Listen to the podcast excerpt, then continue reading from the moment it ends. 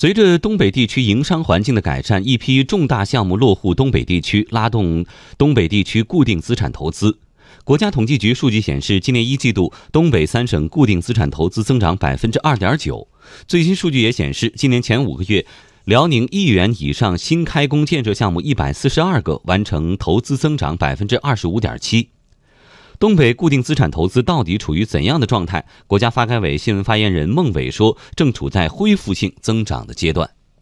从我们掌握的情况来看呢，近期东北地区的这个投资呢，并没有出现这个下滑。呃，那么虽然横向呢和其他的地区相比还有比较大的差距，但是呢，纵向和自身比较，那么东三省的固定资产投资呢，我们认为呢，正处于。恢复增长的这样的阶段。去年以来，一批重大项目纷纷落户东北地区。二零一八年五月份，一汽大众奥迪 Q 工厂一期在长春建成投产；去年八月份，齐齐哈尔龙江富丰二百万吨玉米深加工项目建成投产；去年九月份，大连英特尔二期建成投产；去年十月份，华晨宝马沈阳新工厂开工建设；今年三月份，华锦阿美石油化工项目公司在辽宁盘锦揭牌，吸引投资近八百亿元。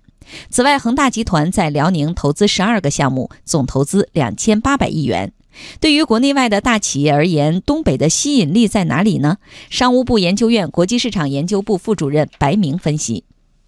国内外的一些大企业在哪儿投资，不仅仅看市场，也不仅仅要看当地的产业基础，在很大程度上也受到营商环境的影响，这是一个决定投资的重要参考变量。那现在一些大企业投资这个东北，那说明营商环境现在已经有很大程度的改善。东北振兴进入关键转型期，正在迎来新一轮政策红利。近一个月来，中央和各部委围绕东北振兴发展的调研再次铺开。六月初召开的国务院振兴东北地区等老工业基地领导小组会议透露，国家将设立东北振兴专项转移支付，给予倾斜支持。中国国际经济交流中心产业部研究员马庆斌认为，这样的一种制度考虑有可能出于两方面的原因。